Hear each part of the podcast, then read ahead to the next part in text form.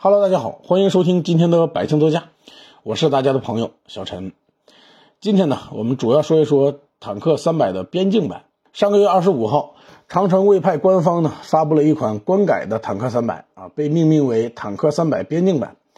那既然是官方改装版本，自然与这个顶火团队改装的分林铁骑啊有所不同。首先，认可度就要比顶火要高，所以这台边境版的坦克。在晚上八点发布之后，十分钟的时间，三千台就被抢购一空了。但是我们本期节目呢，并不是来详细介绍这台车的，我们要讲的是从一个汽车销售的角度来讲讲啊，这些需要预定抢购的车，它的产品价值、营销手段，还有一些只有汽车销售圈内人才会知道的营销套路。坦克三百从二零二一年上市以后，现在的订单呢，已经逼近了二十九万张。车型呢，也从单一的越野版增加到拥有更多选择的城市版。在此期间推出的赛博、风林铁骑、游侠这些限量版车型呢，也非常成功。可以这么说，坦克三百每次出限量版，都会受到很多人的关注，这几乎成了坦克三百的流量密码。每次坦克三百热度下降的时候，限量版总是出现的恰逢其时。数量不多的限量版呢，每次都能起到四两拨千斤的效果。而限量版的价值呢，除了能够彰显个性，更多的呀是改装文化，出厂就被深度改装嘛。合法上牌上路是它的主要卖点，相对低廉的价格大大提高了它的竞争力。就目前国产硬派越野车市场而言，坦克绝对算得上是一哥的位置。当初的北京 B 勾四零只是模仿了牧马人的样子，但是呢，很可惜啊，并没有学到什么精髓。你看，我虽然不懂越野，但是我也知道啊，谁想拿下越野车市场，谁就要先拿下玩越野的这帮人，因为他们有钱有闲，爱好就是越野穿越啊，什么露营。多听听他们的声音，走进他们的圈子，看他们关心什么，关注什么，那造出来的产品自然就会受到他们的青睐。当初小米手机为发烧而生，就是弄了一帮发烧友跟他们一起商量嘛。而魏派呢，在坦克五百发布的时候。其实就做过类似的事情，他们把前一千个订车的客户啊，叫做坦克五百共创官。什么叫做共创官呢？其实字面意思就好理解，共同创造、分享创意嘛。长城这家公司呢，从起名字开始，其实就已经玩起了营销。我个人认为啊，汽车跟人是一样的，需要拥有一个好名字。如果实在想不出好名字呢，起码要通俗易懂，让人耳目一新。你看长城啊。当他们面向男同胞时，推出的产品叫什么？叫什么坦克炮，都是一些响当当的东西。面向女性客户的时候呢，它叫做什么黑猫、白猫、芭蕾猫。面向比较小资的消费者呢，推出的又是什么摩卡、马奇朵。这些名字起的起码要比什么北京 B 勾四零、绅宝 D 五零好听好记，而且呢还提高档次，一听就是还不错的车，起码呀不至于粗糙。这些名字呢。就比枯燥无味的字母加数字的组合呀，其实强多了。尤其是两个字母加一个数字啊，简直不要太傻。我都不知道他们怎么想的。他们以为奥迪 A 六好听，就起个名字叫 A 五。你们可能不知道还有个车叫 A 五吧？我告诉你们啊，思浩、思浩 A 五、思浩叉七，这都是他的车。你们去查查，这车起名字都那么敷衍，你说他车能好到哪里去呢？当初有一个宝沃汽车，你们知道吗？这个名字是花高价从国外买来的，啊，车是中国产，然后呢，对外宣称他们这车是德国血统，其实背后老板呢是福田，什么技术都没有吧，却号称与 BBA 齐名，当初比宝马还厉害。咱讲话了，好汉还不提当年勇呢。再说这也不是你自己的历史啊，你作为爱因斯坦他们家佣人的后代，你不能四舍五入把爱因斯坦当成自己的祖宗吧？中国汉字博大精深，你就从《山海经》里边闭着眼睛挑。随便挑个名字也挺好听，可你看看他们福田的车都叫什么啊？福田的乘用车主要是以微面为主，他家的微面啊，你知道叫什么吗？叫加图，什么加图 i 叉五、加图 i 叉七，加是左边一个单立人，右边一个加减的加，就这个字，我跟你说，要不是我玩过王者荣耀，玩过伽罗，我都不认识。你再看他的车标啊，在路上见到，你绝对不认识。过几天你再看到，嘿，你还是不认识。这有点扯远了啊！我吐槽这些呢，就是为了讲清楚名字的重要性。这人分三六九等，车也一样，从他的出身，父母对他的重视程度就已经决定了未来。而长城汽车呢，可以说不仅在对车型的命名上别具一格，就连在车身的颜色命名上边也特别的用心。它总是能把吉祥的寓意，还有当下时髦的词语应用到车身颜色上边。比如说，它的坦克三百，橙色叫心想事成，灰色叫灰太狼，白色叫白富美，黑色叫黑凤梨，红色呢就叫我要红。你想啊，全新的车型填补了低端越野车市场空白的一款车型，从命名设计到定价营销都下足了功夫，加上长城汽车对国产 SUV 的号召力，这车呀想不火都难。而我们这次主要讲的这台边境版呢，在发布直播的时候，他们竟然请了蔡老板，这就足以证明长城汽车对于流量密码的把控啊，已经到了炉火纯青的地步。你们知道蔡老板吗？浙江的一个网红，其实我平常很少刷这个短视频，可我怎么就知道他了呢？是因为在某一个时段啊，我们的圈子里茶余饭后讨论的全是他，因为他呢凭借一己之力干倒了一家魏派 4S 店。你们不知道，我可以给你们讲讲啊。坦克三百发布以后呢，呃，需要线上下单，这你们都知道啊。然后选择好这个交车门店，大概等那么几个月。啊，就能提到车了。这种情况呢，应该是不会出现插队提车的现象，因为下单就有编号，按照编号交车，每个人都一样。可蔡老板不相信啊，他就觉着厂家对于这件事儿是把控不住的，外面呢也一定有 4S 店在悄悄的加价卖现车。于是呢，他就自己花钱，通过资源商直接提了一台坦克三百现车回来。那车提回来，自然就有发票，开票方呢是邢台一家 4S 店。然后呢，这个蔡老板拿到车子还有发票之后，直接就发视频质问长城官方。当时这个视频呢一发出来就火了，自然就在圈内啊掀起了轩然大波。所有参与销售坦克三百的资源商、4S 店都诚惶诚恐。果然啊，很快长城官方就做出了一系列的反应，第一时间呢就把专人派驻到了邢台的这家 4S 店，然后就是清算。啊！取消授权，公布处罚决定。后来呢，就有其他的店陆续被罚，有的呢跟他一样啊，直接取消授权了；有的呢则是罚款二十万。这个时候，大家才意识到，对于区域的保护、禁止加价销售这些政策，长城啊是动真格的，不像一些合资厂家，只要你能出车，就睁一只眼闭一只眼。毕竟有的厂家呀，从来不会解决问题，只会解决提出问题的人，而长城不同。不仅没有解决提出问题的蔡老板，还跟他合作，给他流量，给他钱，让他参加自己的活动，然后呢，大力度的治理加价销售、插队交车的现象。这就说明啊，长城汽车真的与其他厂家不太一样，他是真的能听进去消费者的意见，然后啊，积极的改进。大家听到我总是夸长城，肯定以为我拿了他们什么好处，其实并不是的。我就算天天夸他，像我这样默默无名的人啊，他也看不到。所以，我还是挑他点毛病，那没准好话听不到，坏话他们能听到呢，哼，对吧？其实我接下来要讲的这个事情呢，是在我写稿子的时候临时加上去的。我的本意，这期节目呢，主要是说说坦克三百边境版抢购的一些事儿。可是好巧不巧，我在写稿子的时候，有个朋友打电话委托我啊，帮他找一台这个风林铁骑，他近期就要用啊，问了 4S 店，还有其他很多人。都说这是限量版的车，早就已经卖完了。芬林铁骑，我前面就说了，是顶火团队在坦克三百征服者的基础上改装的一款深度定制的限量版，号称呢全球限量啊两千零九台，说是全球限量啊，那它只在中国有的卖，那可不就是中国限量就等于全球限量了呗？那既然早就卖完了，我这个朋友为什么还要让我帮他找呢？因为新车卖完了，不见得二手车没有。这二手车呢，又不见得不是新车，对吧？听起来有意思吧？为为什么二手车不见得是新车呢？这个原因呢，其实我前面就说了，正是因为厂家严禁插队提车，严禁黄牛倒卖限量版订单，所以就逼得这帮车商啊，只能把新车过户卖。我自己订的车，自己买回来再过户，你厂家总管不着了吧？而我呢，又恰恰的认识全国很多车商和资源商。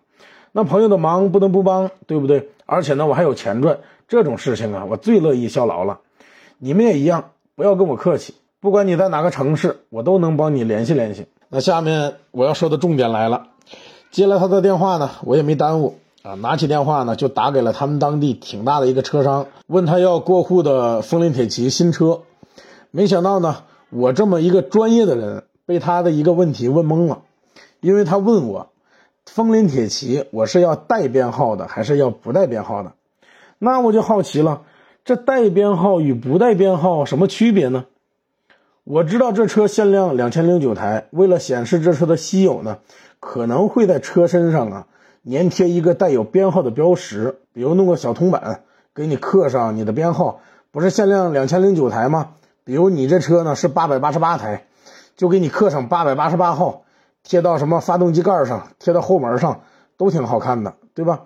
所以这带编号的我懂，那不带编号的什么意思呢？我真是没搞懂。可是呢，又有点懂了，于是我就试探性的问他：“难道不带编号的没在两千零九台之内吗？”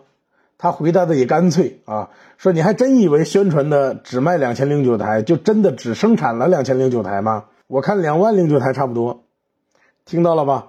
同样的限量版顶火风林铁骑，其他地方都一模一样，只有一个地方不一样，那就是贴在这个车身上的编号。而到底是不是真的限量两千零九台呢？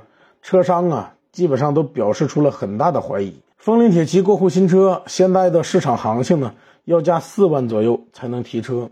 这么火的车，多生产几台卖卖，又有谁知道呢？反正我们消费者是不知道。所以啊，这是一件无法证实的事情，是真是假呢？也只有厂家知道。如果关于限量版这件事儿呢，是一件无法证实的事情，那么接下来我要跟你们说的另外一件事，那就是证据确凿的。我可以负责任的跟大家讲，限量版呢就是炒作的噱头，是福利内部人员的幌子。坦克三百边境版在二十五号晚上七点就开始了直播发布会，公布的价格呢是二十八万，跟风林铁骑的二十七万零八百差不多。刚才我也说了，风林铁骑现在过户也要加四万左右。那你想想，官方改装的限量版，是不是肯定比它还要火？于是呢，很多人都加入到了这一本万利的抢购大军。晚上八点钟开抢，七点多的时候，我跟一些 4S 店的朋友聊天，其中呢有好几家的集团店的销售顾问都表示，他们店的领导呢早就下达了任务啊，店里的所有人必须抢购坦克三百边境版，不仅下达了任务，还有专业的设备，人手一台。这个设备是什么呢？我节目里边不方便讲。总之呢，你只要有了这个设备，无论是抢购茅台、抢购限量版车型，还是抢购什么东西，只要是抢购的东西，用这个你就永远比别人快。那抢购开始的时候呢，大概在八点十分的时候，当很多人还卡在付款界面的时候，坦克三百边境版就已经显示了库存不足，三千台车已经卖完了。而我们的一些资源群里呢，已经有各家销售啊在汇报战果了。他们的设备呢自动抢购，自动创建表格，精准的记录着抢购成功的时间点。大概八点十五分啊，你会看到群里啊就像开了锅一样，什么张三他们家抢了十五台，李四他们家抢了二十八台，等等等啊，反正全是汇报战果的。这种情况下呢，你作为一个普通的消费者，边境版坦克的爱好者。你能抢上吗？你的界面永远显示的就是系统繁忙，你不得不刷新。一刷新呢，显示的又是库存不足。我粗略的算了一下，全国呢大概有三百多家魏派 4S 店，每家店十个人抢这个车，人比车都多。他们的手机比你好，网速比你快，还有专业的设备加持，你抢不上啊，其实很正常。所以我说，限量版车型呢，就是厂家与 4S 店的自娱自乐，咱们消费者呢不用去凑那个热闹。而厂家说的好听，什么 APP 抢购，人人有份，公平公正，我跟你说，那都是忽悠人的。厂家的意思呢，绝对不加价销售，于是呢，跳过 4S 店，搞出来一个 APP，让消费者直接抢购，而不甘于被省略的 4S 店呢，就派人全都去抢这车，然后啊，他们再过户加价销售。控制权其实还是在 4S 店手上，这叫上有对策，下有政策，对不对？我们作为消费者听了厂家宣传的平价买车，可到了官方的 APP 呢，他说卖完了，于是啊，我们又找到了 4S 店，4S 店却说呢，我们没有销售权利啊，想买呢，你只能到 APP 上去买。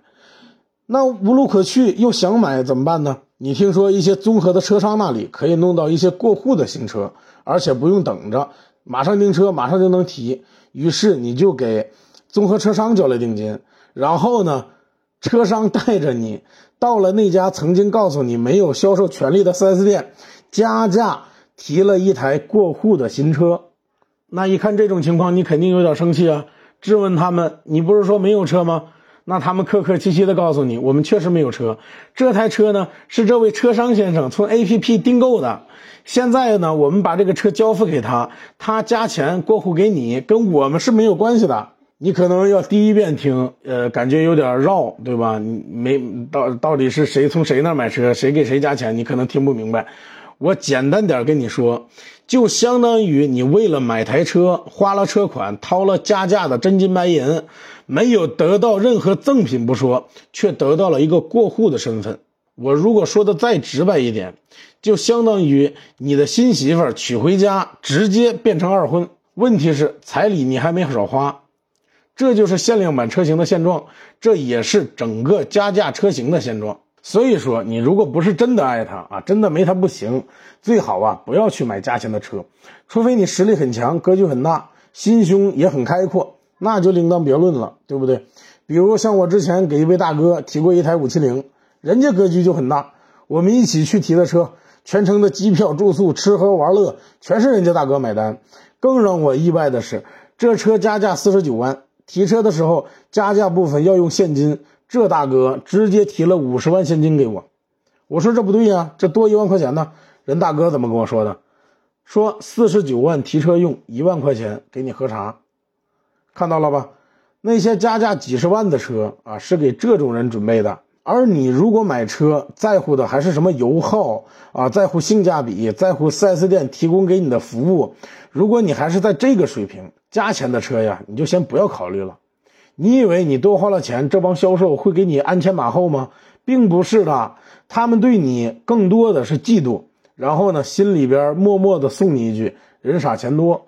这就是现在汽车销售市场加价的现状。你加钱买车换来的并不是对等的服务。有一天跟几个粉丝聊天，有一个粉丝啊，他会说：“他说，那你要这么说的话，当车商挺好，买车的抱着钱啊排着队的给你。”我说：“你以为车商好当吗？车商也不好当。